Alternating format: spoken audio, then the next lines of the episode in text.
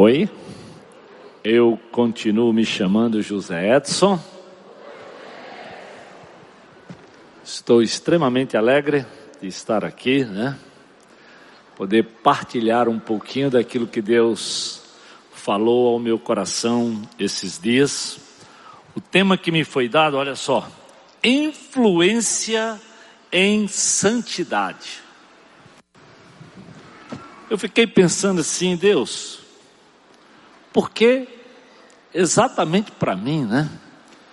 Que estou vivendo já uns dois meses uma história de reformar uma casa morando dentro dela. Eu lembro que há uns 20 anos atrás, quando mais de 20, quando eu já ainda morava em São Paulo, eu comprei uma casinha já meio antiga e eu tive que fazer uma reforma morando dentro dela, até porque o dinheiro era muito curto. E quando eu compartilhei com um amigo já mais experiente, que eu ia fazer isso, ele disse assim: José, você realmente está com coragem para pegar no rabo de uma onça parida?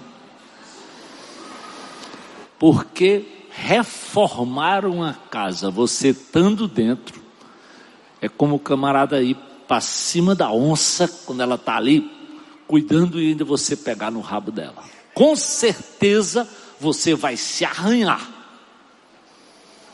E não é fácil mesmo. Então, falar de santidade quando você está lidando, né? Pedreiro, marceneiro, eletricista, pintor, pense na bagunça, na baderna, você um dia está num canto, outro dia está no outro, leva as coisas para um canto, leva para outro, e estudando sobre santidade. E sabe quando a gente decidiu começar essa reforma? Eu e Edna oramos e nós decidimos o seguinte: olha, tudo que tem aqui foi o Senhor que nos deu. Bondade, graça, tudo que sair daqui, nós não vamos vender absolutamente nada. Nós vamos encontrar pessoas que talvez tenham interesse no que nós estamos reformando e abençoar outros. E assim foi. Nós fomos abençoando um, abençoando outro e foi um tempo muito precioso, de muita gratidão. Abençoamos pessoas aqui da comunidade, envolvemos até o GR para abençoar uma família. Então, muito, muito bom. Já no último instante, semana passada, já quando eu estava estudando já e lendo e me preparando, chegou o último cantinho da casa que tinha que ser reformado. E aí eu olhei para aqueles móveis, né? E talvez eu vou pedir para o pessoal antecipar aí a, a foto né? Que era para soltar, olha lá, tinha, pense aí, um armáriozinho bem arrumadinho, cadê o outro? Né? E do lado ainda tinha um, um guarda-roupazinho também bem, bem feitinho. E eu quis abençoar uma pessoa que tem abençoado muito a minha vida e a nossa família. E eu tirei essas fotos e passei para essa pessoa. E ela disse: Puxa, pastor, que legal, vai me abençoar. Com certeza eu tenho interesse. Eu disse: Ó, eu vou tirar hoje, vou colocar aqui num canto e você depois a gente dá um jeito de chegar. Saí, expliquei para o próprio macineiro que ia tirar esse negócio. E quando eu fui chegando em casa, eles estavam descendo pelo elevador. E quando eu subi, que olhei lá em cima, na hora de retirar, eu acho que pela pressa, pela falta de cuidado, eles praticamente arrebentaram o móvel inteiro. Meu Deus, eu prometi um negócio, está todo arrebentado e e aquela ira santa com se é que tem ira santa, quem disse aquela revolta. E era um irmão da igreja aqui que foi buscar lá. E eu entregando aquilo, dizendo: Eu vou pegar aquele pessoal. Já pensou? Um negócio que era para abençoar, te trazendo aquela repulsa grande. O fato é que a coisa foi-se embora. E eu passei uma mensagem para aquela família dizendo: Me perdoa. Eu te prometi uma coisa e estou entregando outra. Eu estou disposto a te ajudar a reconstruir, a fazer alguma coisa, a pagar alguém aí para refazer, porque ele arrebentou tudo. E o pior, passar o fim de semana, foi o fim de semana anterior, eu já sabia que eu ia pregar sobre isso, e dizendo como é que eu vou encontrar essa galera segunda de manhã. Aí eu fui lá no quartinho, ó onde os móveis estavam colocados. E só tinham seis parafusos.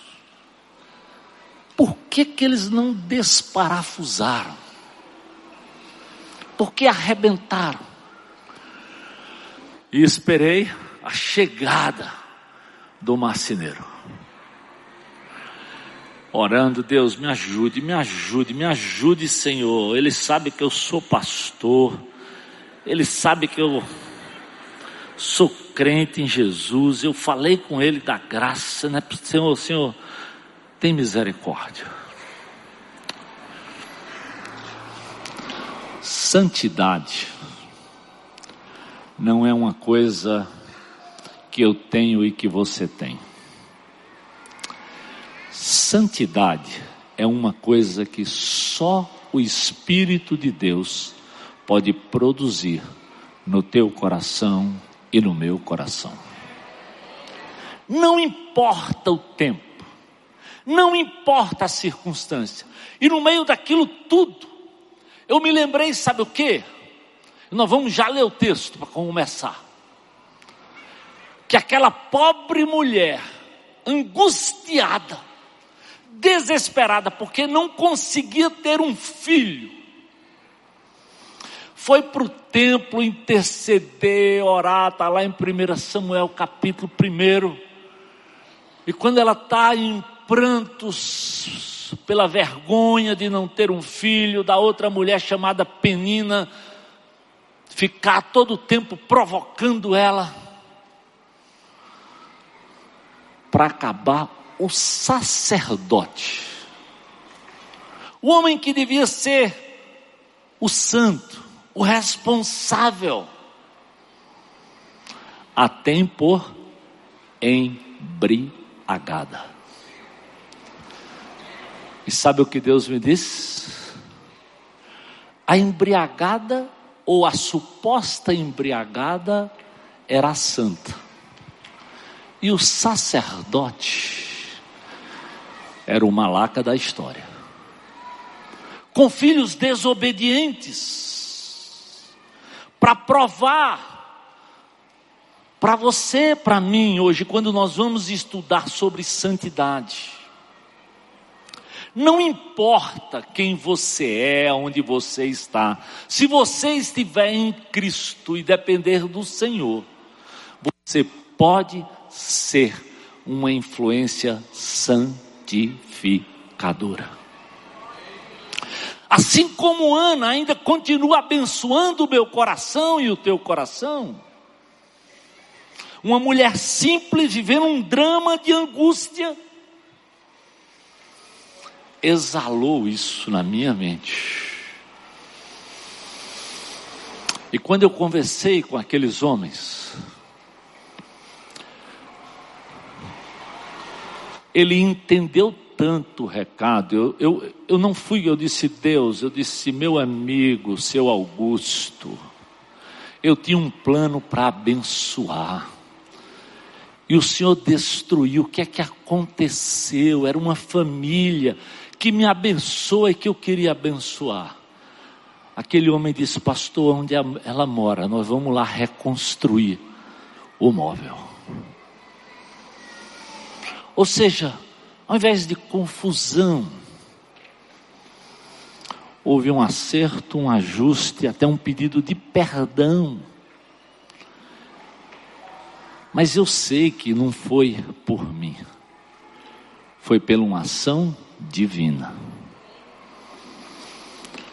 Por isso, se nós queremos influenciar em santidade, nós temos que primeiro aprender a depender daquele que realmente era santo. Aquele nome que está acima de todo nome, que toda língua tem que confessar, que todo joelho tem que se dobrar a esse Jesus de Nazaré. Vamos ver, ler o texto? Vamos ficar de pé para a gente ler 1 Pedro 1, 15 e 16. 1 Pedro capítulo 1. Está lá no finalzinho da sua Bíblia, da minha Bíblia. Né? 1 Pedro, capítulo 1. Vamos ficar de pé? Estamos, já estamos todo mundo aí de pé. Esse pessoal é ponta firme. Diz assim a palavra de Deus: Agora, porém, sejam santos em tudo que fizerem, como é santo aquele que os chamou. Pois as Escrituras diz: sejam santos, porque eu sou santo. Deus, obrigado pela tua palavra. Obrigado pelo desafio que o Senhor nos dá, Senhor. Em meio a lutas, dificuldades, problemas, ainda vivermos uma vida que te honre, que te agrade, que espalha a tua presença, a tua gloriosa e santa presença. Nos abençoa, Deus, nesse instante. Fala conosco, através de uma ação do teu Espírito, usando a tua palavra. A minha oração, Deus, em nome de Jesus. Amém. Podemos assentar.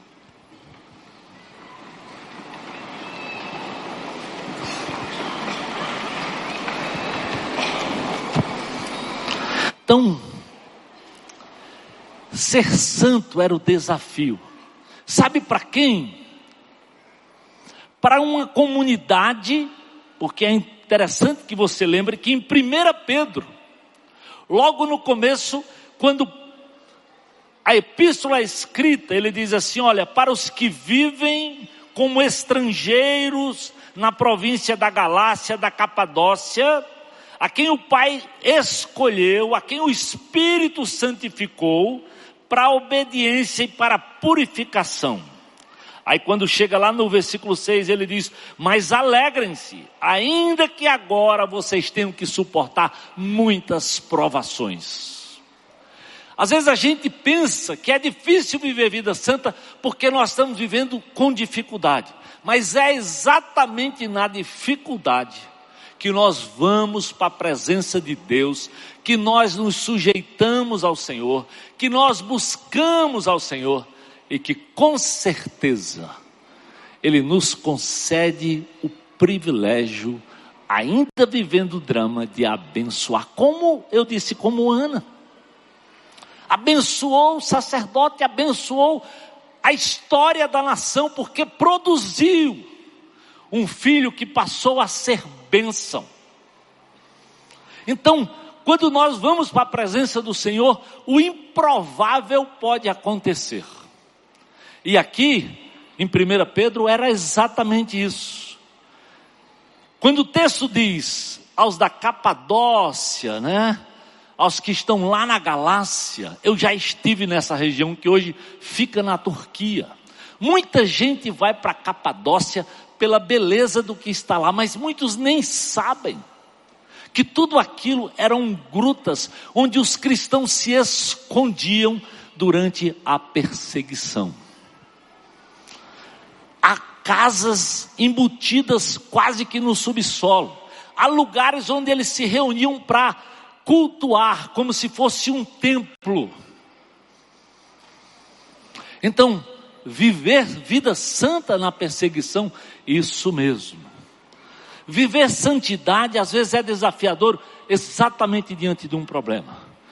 E aí eu comecei a entender, Deus, eu tinha que falar desse assunto exatamente vivendo dias assim, porque só assim o Senhor pode me quebrantar, me fazer entender que isso não é uma capacidade, porque já tenho quase 40 anos de caminhada cristã, porque sou pastor já sei lá quantos anos, porque estou... Não, não, não, não, não, não. Isso só vem do momento, do instante, de uma fase em que eu, que você decidimos primeiro depender do Senhor. Para que assim a gente faça exatamente uma influência santa. Assim como Ana influenciou a nação de Israel, chorando, se derramando em pranto, clamando pela sua necessidade, tida por embriagada, creia, creia. Não sei o que você tem na sua família, não sei o que você tem no seu trabalho, não sei o que você passa, acredite, é possível ser bênção e viver em santidade, ser uma influência que exala não de você, não de mim mesmo, mas desse nome que está acima de todo nome. Que nos santifica, que nos dá modelo, que foi aquela cruz por mim e por você. E esse é o grande desafio, porque o pecado é meu e a santidade é do Senhor Jesus. Falar de influência em santidade é falar do que Jesus pode fazer na vida de um pecador como eu. Não é algo que eu faço de moto próprio. Entenda. Não é algo que você consegue de você mesmo. É algo que nós só conseguimos se nós formos primeiramente para a presença do Senhor. Por isso que essa comunidade vive nos desafiando, a mim, a você, a irmos primeiro abrir as escrituras, fazer um mapa. O que é um mapa? É um tempo de encontro entre você e Deus, onde você vai adorar, onde você vai ouvir a voz de Deus, onde o Espírito de Deus vai falar contigo e vai te santificar. Sabe por quê? Se você não tiver isso, você não influencia nem dentro de casa, quanto mais fora de casa. Porque se existe um lugar que nós precisamos abençoar primeiro, é a sua própria, a minha própria casa. E aí eu fui examinar e estudar, já desde o Velho Testamento, né? Sabendo que o grande desafio, como nós vimos aqui, era de ser santo. No Novo Testamento, em 2 Coríntios 2, 14, né? Nós, nós lemos, ó, graças a Deus que em Cristo sempre nos conduz triunfantemente. E agora, por nosso intermédio, Ele espalha o conhecimento de Cristo por toda parte com um doce perfume. Presta atenção, que privilégio. Agora, nós exalamos o doce perfume de Jesus. Somos aroma de Cristo, que se eleva até Deus. Mas esse aroma é percebido, presta atenção nesse detalhe. Esse aroma é percebido de forma diferente para aqueles que estão sendo salvos e para os que estão o quê? Perecendo. Para os que estão perecendo, nós somos um cheiro terrível de morte e condenação. Mas para os que estão sendo salvos, somos perfume que dá vida. E quem está à altura de uma tarefa como essa?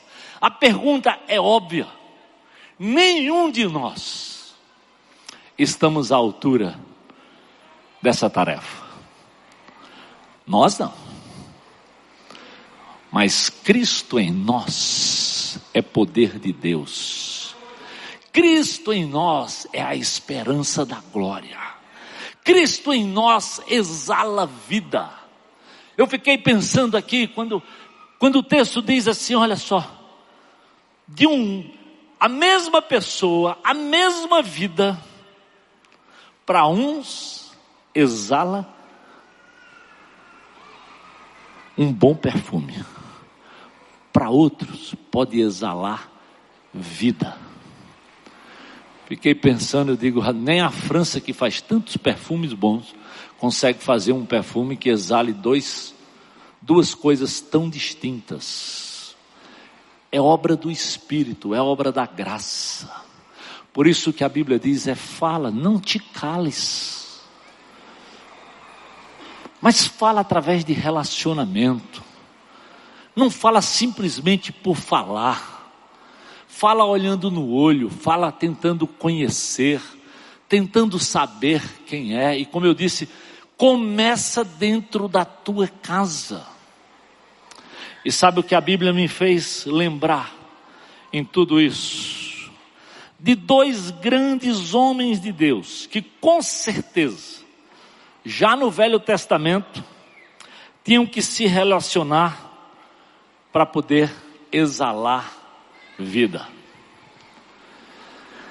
Mas quando eu, quando eu fiz o exercício aqui no sábado da liderança, sobre relacionamento, nós fomos desafiados primeiro a lembrar nessa história, na nossa vida, quem lhe influenciou de uma forma ou de outra.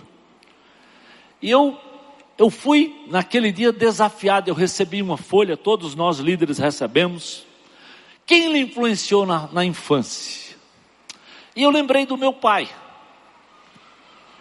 Porque ele não me influenciou pelo que ele falou, ele não era cristão.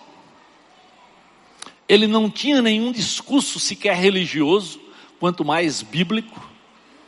Mas sabe como ele me, me, me influenciou? Como ele se relacionou comigo. Simples. Eu lembro de dois episódios claros que nunca esqueci. Eu morava numa, numa, quase numa vila mesmo, lugar simples, pobre, e ao lado da vila tinha um rio. E como todo rio do Nordeste, a água vem de vez em quando. E quando chegava aquela água, era o nosso passatempo, o brinquedo predileto ir para o rio. E eu não sabia nadar. Alguns dos meus amigos já sabiam nadar. E eu dizia, pai, pai, me leva, me leva pelo. Não, não, não, não. Ele ficava ali, mandava eu nadar. E quando eu chegava, ele dizia, muito bem, muito bem. E ele ia caminhando para trás. E pouco a pouco ele foi me ensinando, me passando autoestima através de um relacionamento, de um tempo que ele gastou, de não simplesmente me levar, mas me desafiar, me esperar e me ajudar. Depois, quando eu já era adolescente, entrando na adolescência, 11 para 12 anos, eu lembro que meu pai fez uma coisa comigo que eu, que eu fiquei tão, tão valorizado, porque minha mãe era diretora de escola, da escolinha pequena. E quando eu cheguei naquela idade de ir para a quinta série, que na época chamava admissão, é o novo, mas era o nome que dava. O papai disse assim: Olha, Irene, dessa vez você não vai mais comprar o material escolar desse camarada aqui, não. Você vai sozinho, tá aqui a lista, tá aqui o dinheiro e você vai comprar. Minha mãe disse assim: Você é louco? mandar esse menino ir sozinho comprar o material, ele vai comprar as coisas erradas. Daí começou Deixa ele ir. Vai lá, eu estou te esperando. Eu quero ver. Está aqui o dinheiro. E é como se eu tivesse levado uma notinha de 50 reais. Quando eu comprei todo o meu material, a sensação é que a moça pensou que eu tinha dado uma nota de 100. Então eu cheguei em casa com todo o material e com troco. Vamos ver, eu cheguei com 52. E eu disse, pai, eu acho que eu fui aprovadíssimo. Ele disse, por quê? Eu disse, olha aqui, tá vendo? Comprei tudo. O senhor lembra quanto o senhor me deu? Ele disse, lembro, 50. Pois a moça pensou, pai, que eu tinha dado 100 e me devolveu 52 e o material ficou todo, ó, de graça.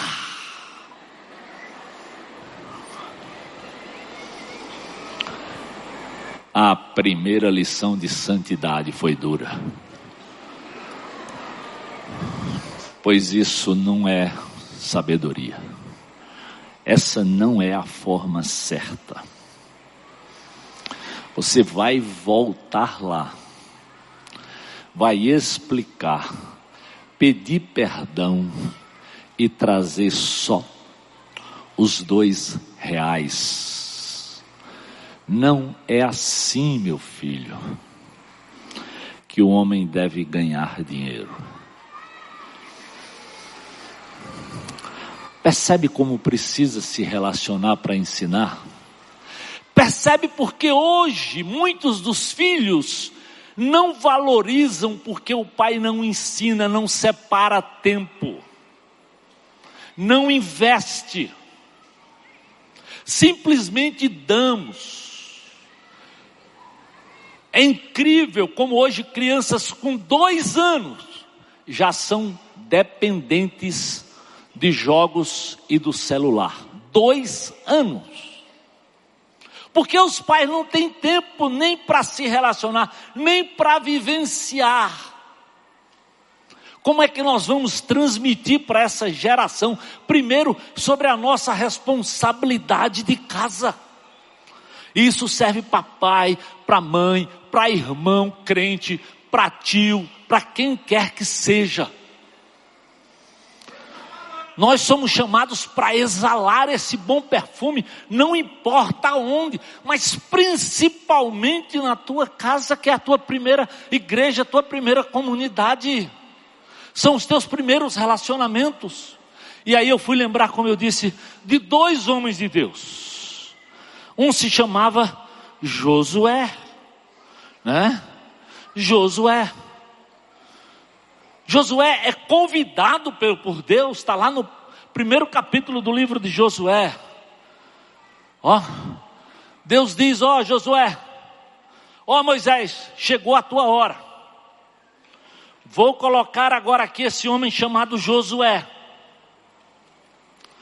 Para quê? Para dirigir uma nação. Uma nação. E o que é que a Bíblia diz? Josué diz: Ó Primeiramente, vamos lá no livro de Josué. Logo depois do Pentateuco, capítulo 1 lá do livro de Josué. Deus diz: Ó, seja forte, tenha cuidado de cumprir toda a lei, não se desvie nem para a direita nem para a esquerda.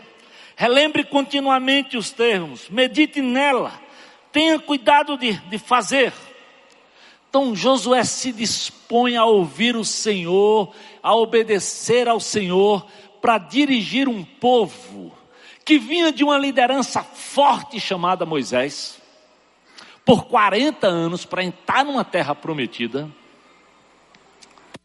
E quando chega lá do outro lado, estabelecer aquele povo. E o que é interessante, se você olhar a história do livro de Josué, você vê como aquele jovenzinho que guardou, que buscou, no final, quando ele está para entregar o povo, ele diz assim: ó, escolham hoje, pois, a quem vocês vão servir. Mas eu e a minha casa serviremos ao Senhor. Então, Preste atenção. Que influência, que relacionamento você tem tido?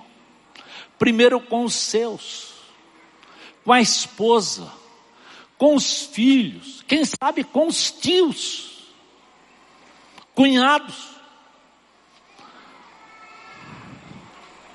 sogra. É, Por aí fala que sogra é bicho complicado. Mas eu quero dizer, se alguma coisa, até isso Deus foi bom.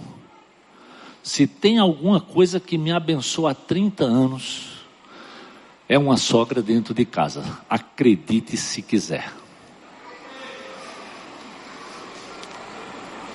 A Bíblia diz que Deus é capaz de fazer o que?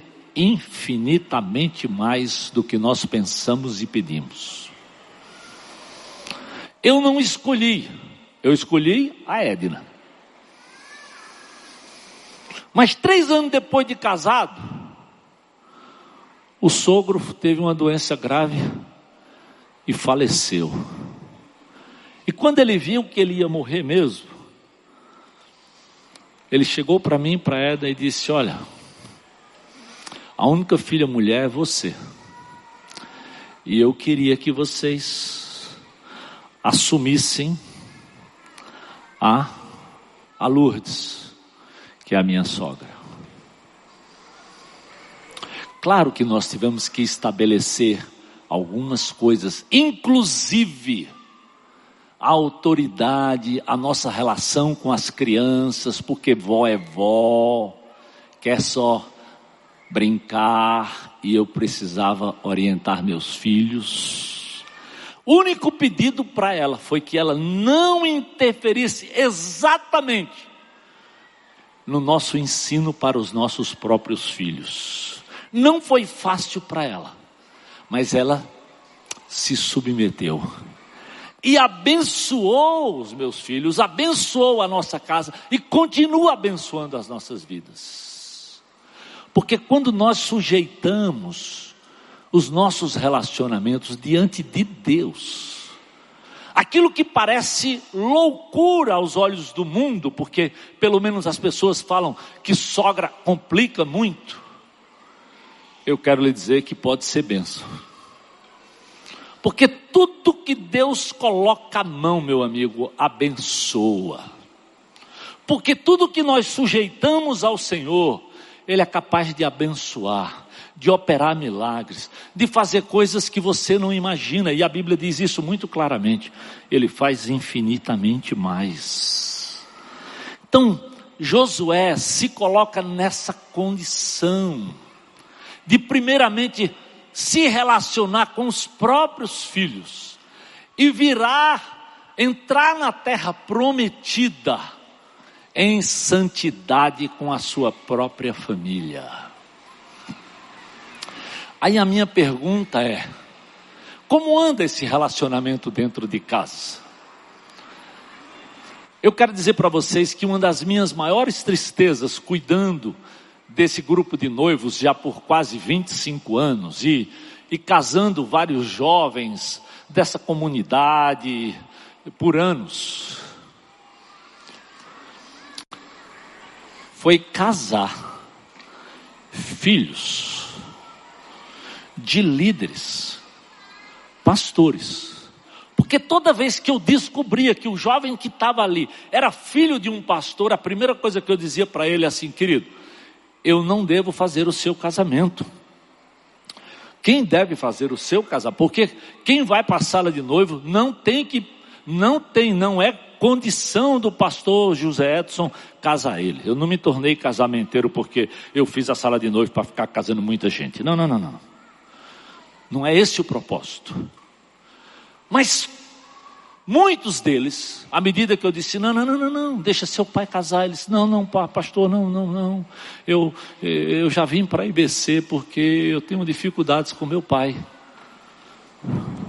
Não, não, não, teve um que eu disse assim, não, mas, pelo menos eu deixei ele fazer uma oração.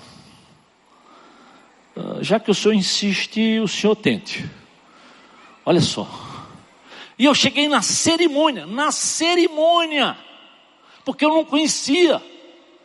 E eu disse para a cerimonialista, quem é o pai do rapaz? Ela disse, olha, aquele senhor ali. Aí eu fui lá e disse, ô oh, meu irmão, estou lhe conhecendo aqui hoje.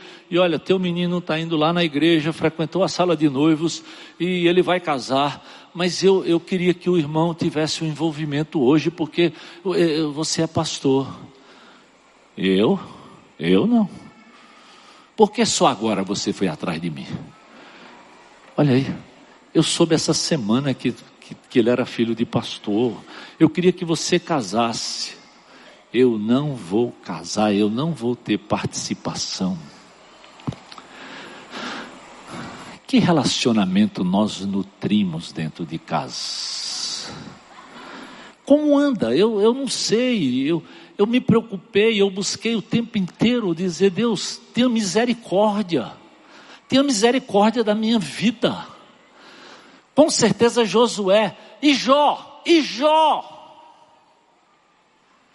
O que é que a Bíblia diz? Jó era um homem reto, íntegro e temente a Deus, está lá no primeiro capítulo.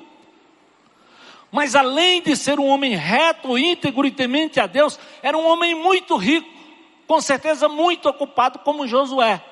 Mas nunca deixou de separar um tempo. A Bíblia deixa claro. Se você lê Jó capítulo 1, diz que Jó separava tempo todo dia para ir na casa dos seus filhos, para apresentá-los diante de Deus, para ter um tempo diante de Deus. Por isso Deus deu a Jó tudo e abençoou muito a vida de Jó. Então, nós estamos aqui para exalar santidade nos nossos relacionamentos, para influenciarmos. Mas como nós vamos influenciar os de fora se nós não conseguirmos influenciar primeiro os que estão dentro de casa? Que a Bíblia diz o quê? Os filhos são o quê? herança do Senhor na minha vida e na tua vida. Mas não é só os filhos, não. E a esposa, e o marido. Como é que nós vamos influenciar se nós não estivermos em unidade, em respeito? Não somos. Às vezes as pessoas dizem assim: ah, porque o pastor trabalha tanto tempo com um casal, ele pensa que todo. Não, não, não, não, não penso nada. Eu sei, meu amado, eu sei como é difícil viver em unidade. Porque mulher é mulher, pensa de um jeito, homem pensa de outro jeito. Mulher tem TPM. Mulher tem menopausa.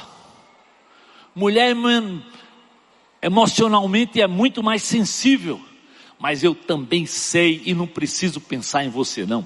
Eu preciso pensar em mim mesmo. Com cabeça dura é um bicho chamado homem. E eu digo para ela mesmo: coitada de você, porque casa com um caba de uma cabeça desse tamanho. Aí é que é dura mesmo para você quebrar. E eu sei que isso só é possível, de novo, pela ação do Espírito Santo de Deus. Por isso Jó ia lá, clamava, apresentava. O grande desafio é: isso não vem de nós, isso vem do Senhor, isso não surge naturalmente. Exige que eu e você nos relacionemos primeiro com aquele que está no trono, com aquele que está no alto, porque o que é que Jesus diz para mim e para você? Sem mim, o que? Nada podeis fazer. Preste atenção. Sem mim nada podeis fazer. Eu sou a videira de Jesus. Vocês são ramos. Você já viu um ramo frutificar sozinho, solto? Não tem perigo. Mas à medida que nós estamos ligados à videira, à medida que nós buscamos o Senhor, à medida que nós nos sentamos diante de Deus, nós fazemos aquilo que exatamente, lembra? O que o Osmar disse? Nós influenciamos porque a glória de Deus se revela em nós. É incrível exatamente aquele cenário que o Osmar apresentou para nós. Deus cria todas as coisas, e quem lê Gênesis 1 e 2 sabe da beleza que foi toda a criação. Mas quando ele cria o homem e a mulher, ele deixa muito claro que nós fomos criados à sua imagem e semelhança. Nós fomos criados para influenciarmos.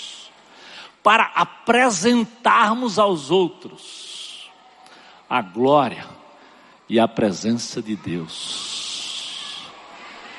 Nós somos o principal da criação, porque uma vida, a Bíblia diz, uma alma vale mais do que o mundo inteiro. O que nós estamos fazendo com tanta preciosidade, com tanto cuidado, com tanto zelo?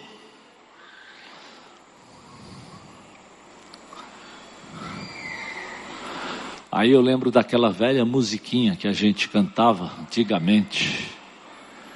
Quero o quê? Que valorize. Lembra? Quero que valorize o que você tem. Você era um ser. Você é alguém. Eu vou convidar o Daniel, viu? Porque cantar não é meu negócio, não. Daniel, vem aqui, canta com a gente essa musiquinha do Armando Filho para você valorizar primeiramente o Senhor, o que Ele te deu, o que você é, para que a gente faça brilhar a Sua glória em casa e fora de casa. Vamos lá, amigo. Quero que valorize o que. Canta, igreja. Você é um ser importante para Deus. Nada de ficar sofrendo angústia e dor. Dizendo às vezes que não é ninguém. Eu venho falar do valor que você tem. Eu venho falar você tem. E Ele está em você. O Espírito Santo se move em você.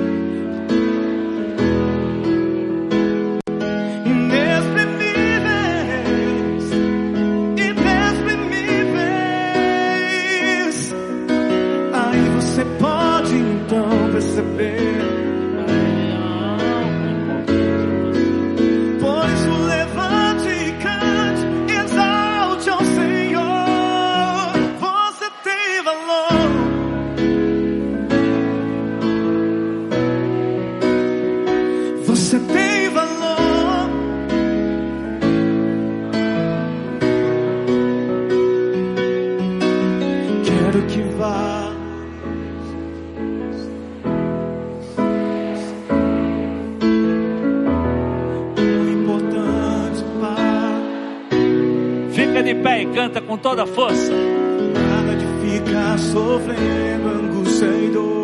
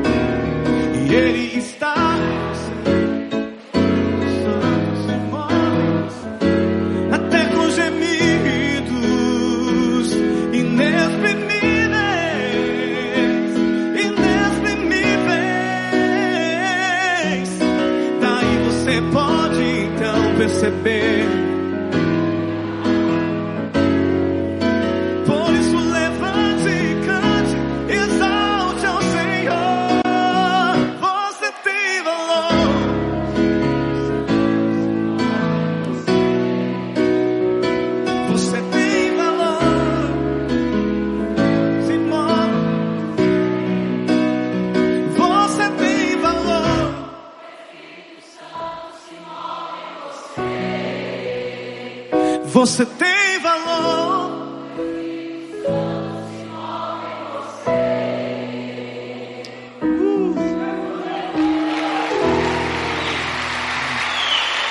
Oh Jesus maravilhoso, pode sentar. Oh Jesus maravilhoso. Você tem valor. Porque Jesus, além de morrer no meu lugar, no teu lugar, Ele disse: Eu vou, mas eu vou enviar o Espírito Santo para lhes assistir, para lhes ajudar, para lhes consolar, para confortar. Então, quem produz santidade é esse Espírito de Deus enviado por Jesus na minha vida e na tua vida. O que é que a Bíblia diz que é fruto do Espírito? Olha só, o que é? Paz, bondade, longanimidade, mansidão, domínio próprio, amor. Aí a Bíblia diz: contra essas coisas nem precisaríamos de lei. Alegria é fruto do Espírito. Uma casa que esse Espírito vem e controla tem alegria. Uma casa em que a gente se sujeita a esse Espírito, percebe, não é, não, eu não produzo, não importa se título de pastor, de padre, muito pelo contrário. A religiosidade mais envergonha. Está aí as vergonhas, a, a, os tristes relatórios dos conventos, das comunidades. Não, não, não, não. A ação é do Espírito, é da nossa dependência de Deus, para minha vida líder, para sua vida liderado. Porque quem produz a obra é Deus. À medida que você se sujeita, que você deixa o Espírito tomar conta da tua vida, ele produz, e produz como, como eu disse lá, com uma pobre mulher como Ana, com um homem com lutas e dificuldades como Jó, como Josué, como Paulo, como Estevão, que até perdeu a vida, mas exalou o bom perfume de Jesus. Por que, que nós focamos tanto no problema? Por que, que nós focamos tanto como meu filho é difícil, como minha mulher é difícil, como meu marido é isso, como meu emprego é aquilo, e não nos não focamos naquele que dá sentido à vida, que santifica, que quebranta, que opera, que humilha para exaltar. Não porque quer humilhar, a Bíblia nos desafia a nos humilharmos para que sejamos exaltados. Porque não foi diferente na vida de Jesus, querido. Se o próprio Senhor foi um homem de dores, que soube o que é padecer para triunfar naquela cruz, para mim e para você. Por que é que nós queremos sempre tudo tão simples, tão fácil? tão vitorioso. Talvez nós gostaríamos que os nossos filhos fossem, né? A gente tivesse o controle remoto. Não, não, não, não, não. Eu só tive dois, mas eram extremamente distintos. Tinha que pedir a Deus sabedoria e graça para lidar com a filha mulher que era extremamente extrovertida, extremamente aberta, rasgada, e para o filho que era muito mais introspectivo, muito mais intelectual, muito mais pensador, muito mais crítico e às vezes não muito aberto. Quantas vezes eu orei até para dizer assim: Deus, me dê sabedoria para penetrar no coração desse menino batia no quarto dele. Ei, ei, ei, eu preciso entrar. Aí ele abria a porta. Para quê? Para quê? Eu disse: Para te ouvir, para conversar com você, para saber o que você está vivendo. Mas percebe? Só com relacionamento, só priorizando, só pedindo a Deus e tendo coragem de ir lá para exalar porque Jesus diz o que? Vocês são sal da terra. E se o sal perder o sabor, para que é que ele serve? Será que é possível torná-lo salgado outra vez? A Bíblia diz: ele será jogado fora e pisado pelos que passam, pois já não serve para nada. Vocês são luz do mundo. É impossível, a Bíblia diz, esconder uma cidade construída sobre o alto de um monte. Não faz sentido, não faz sentido acender uma lâmpada e depois colocá-la sobre um cesto. Pelo contrário, ela deve ser colocada num pedestal, de onde ela ilumina todos os que estão fora. Da mesma forma, suas boas obras, ou seja, sua vida deve brilhar, para que todos vejam e louvem a quem? Seu Pai que está no céu. Meu amado, quando eu e você não salgamos, não iluminamos, a Bíblia diz, é como se perdesse o sentido de tudo que Deus fez na tua vida e na minha vida. E não tem, e não tem como iluminar se você não se relacionar. Como se você se você não tiver que ir atrás e tem que ir atrás de um filho, de uma filha, de um amigo, de um tio, de um irmão, de alguém que você conhece. Tome a iniciativa. Exale aquilo que Deus fez no seu coração. E eu fiquei lembrando no meu, no meu caso. Deus usou um homem pela graça que eu não conhecia, ele era amigo do meu pai. E eu decidi morar em São Paulo sem estar nos meus planos, mas eu decidi. Quando eu cheguei lá, meu pai disse: Olha, eu vou pedir para um amigo meu de infância, amigo de infância, te receber. E esse camarada foi me ajudar a tirar o meu documento. Na ida, na ida tentando tirar o documento, eu passei em frente a um templo enorme, numa avenida, e como catolicão que assistia missa todo dia, eu pá, pá, pá ele disse assim: Você fez esse sinal de referência ao quê? Eu disse: Lógico, ao que está aí no templo. E você já entrou nesse templo? Eu disse: Nunca, estou passando aqui pela primeira vez. Como é que você reverencia o que você não conhece? E daquela história, ele me deu o evangelho de João, ele me falou de Jesus. Ele separou um tempo para conversar comigo. E foi através daquele gesto, daquele relacionamento, que eu conheci Jesus, que mudou a minha história de vida.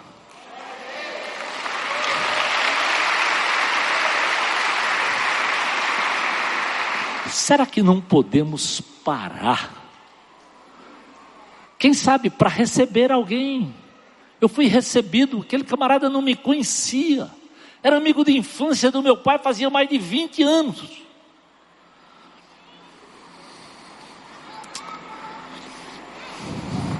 Por isso que eu peço a Deus para eu abrir minha casa para outras pessoas.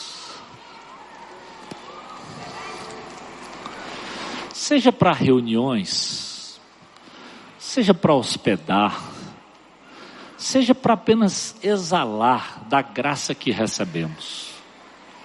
Nós somos chamados, a Bíblia diz, para exalar tudo isso. Não podemos esconder essa luz, não podemos tornar esse sal insípido, mas isso não se faz senão através de relacionamentos. Às vezes é aquele camarada difícil, chato, mas Deus vai te usar para brilhar na vida dele. A igreja é uma das entidades que Deus criou para influenciar o mundo e para externar ao mundo a sua glória. A família, assim como a igreja, é uma entidade também criada para revelar a glória de Deus. Eu e você, como pessoas individualmente, juntos tornamos uma família, tornamos uma igreja e somos desafiados a nos relacionar com o outro, seja o vizinho, seja aquele do prédio, seja aquele do bairro, seja aquele da família, seja aquele complicado, ir lá e abençoar. Desde o livro de Atos 2, na sua fundação, a igreja é relacional de casa em casa. Sabe por quê? Havia em todos eles o que é que a Bíblia diz? Um profundo temor a Deus, uma, uma profunda dependência da fonte, uma sintonia com o Senhor. E quando nós estamos sintonizados com o Senhor, nós entendemos que nós temos que ir atrás do outro, que nós temos que buscar e nos relacionar. Aí eles faziam isso, eles iam juntos, adoravam diariamente, se reuniam para comer, eles repartiam o pão, eles louvavam ao Senhor e passavam a desfrutar da simpatia do povo. E eu e você, como exalamos santidade? Só tem um jeito, querido, nos relacionando, seja em casa, seja fora de casa. Só assim nós atingimos o objetivo, que é iluminar, que é salgar, que é tornar Jesus o centro do holofote de uma vida. Jesus declarou: Quando eu for levantado na terra, eu atrairei todos a mim mesmo. Quando nós levantamos o nome de Jesus e vivemos vida que o agrada, nós com certeza atrairemos pessoas para Ele. Eu espero. Não, não fique se colocando numa posição de pobre, coitado, eu não sei falar. Não, não, não. Lembra de Ana? Estava lá se derramando em pranto. Estava lá se apresentando diante de Deus. E através dela Deus abençoa a minha vida e a tua vida até hoje. Através dela ela, ela abençoou a nação de Israel com aquele filho chamado Samuel, profeta, homem de Deus. Por que não vamos para a fonte? Por que não bebemos do Senhor? Para que a gente possa exalar primeiro dentro de casa. Quem sabe, sabe aquele filho que talvez você não consegue nem orar por ele. Talvez a esposa que você está dizendo nem orar, ou pelo marido, ou aquele vizinho, ou por você mesmo. São essas relações que nos santificam através da graça e da pessoa de Jesus. Deus, obrigado por essa noite. Obrigado por essa obra de Jesus nas nossas vidas. Obrigado porque um dia nós fomos alcançados, tocados pelo Senhor, amados, Deus. E talvez hoje nós precisamos repensar os nossos relacionamentos. Quem sabe dentro de casa, Senhor.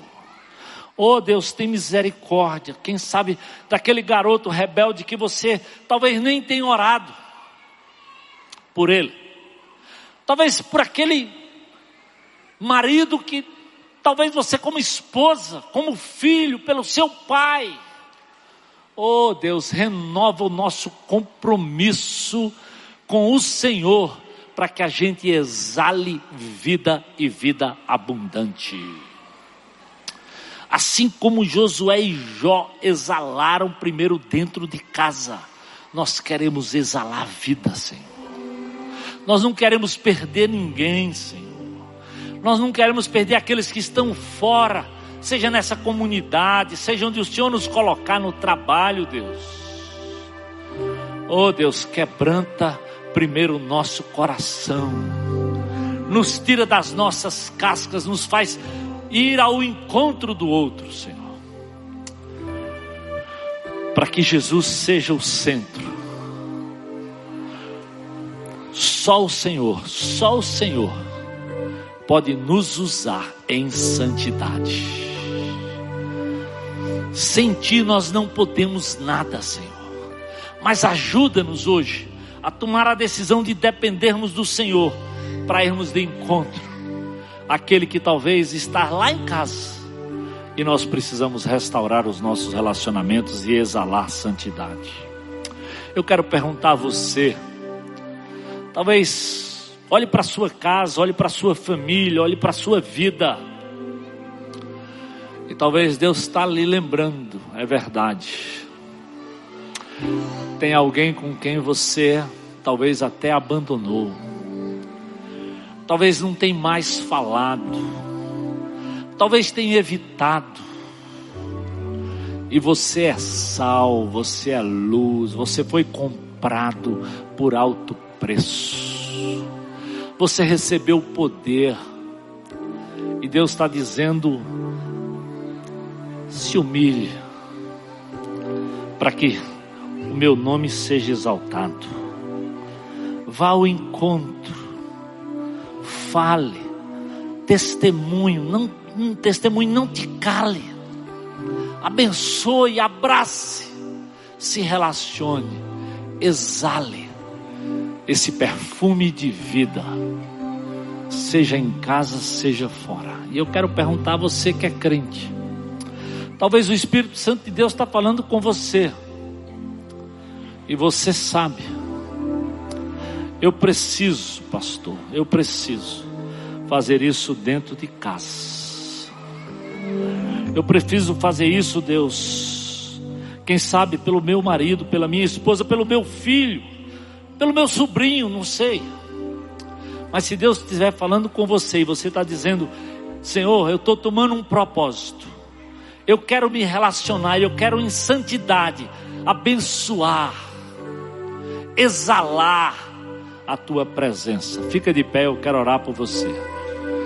Amém, aleluia, glória a Deus.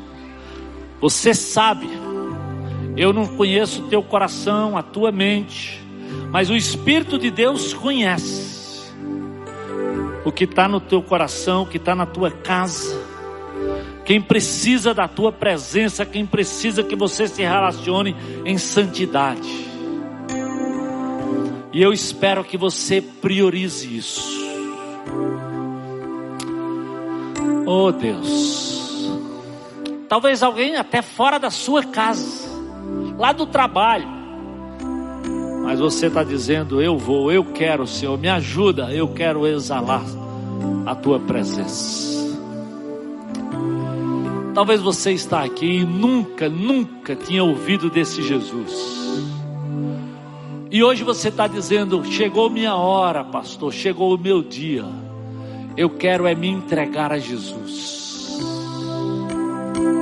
Eu quero conhecer essa graça, eu quero conhecer esse nome que está acima de todo nome. Eu quero confessá-lo hoje como Senhor e Salvador da minha vida. Se tem alguém no nosso meio que hoje quer tomar essa decisão, aí onde você está também, levante o seu braço bem alto, eu quero orar por você. Alguém no nosso meio hoje dizendo: Chegou o meu dia, levante aí o seu braço, nós queremos orar por você e celebrar a sua vitória. Se tiver alguém, amém.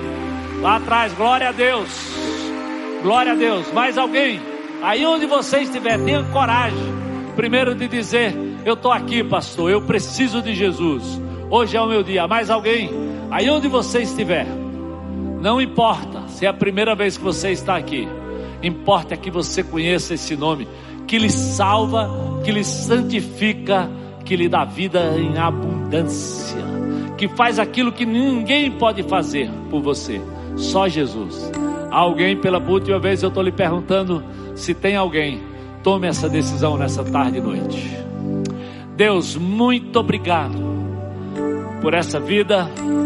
Muito obrigado por muitos aqui que hoje assumiram um compromisso, Senhor, de em santidade, em sintonia com o Senhor, ir ao encontro dentro de casa ou fora de casa, daqueles que precisam ouvir da tua graça, da tua salvação, daquela paz que excede todo o nosso entendimento, daquele caminho que nos liga a Deus Pai. Abençoa-nos, Senhor, como igreja. Abençoa como cada um individualmente, como cada família. É minha oração, Deus. Em nome de Jesus. Amém. Vamos celebrar, cantar com toda a força.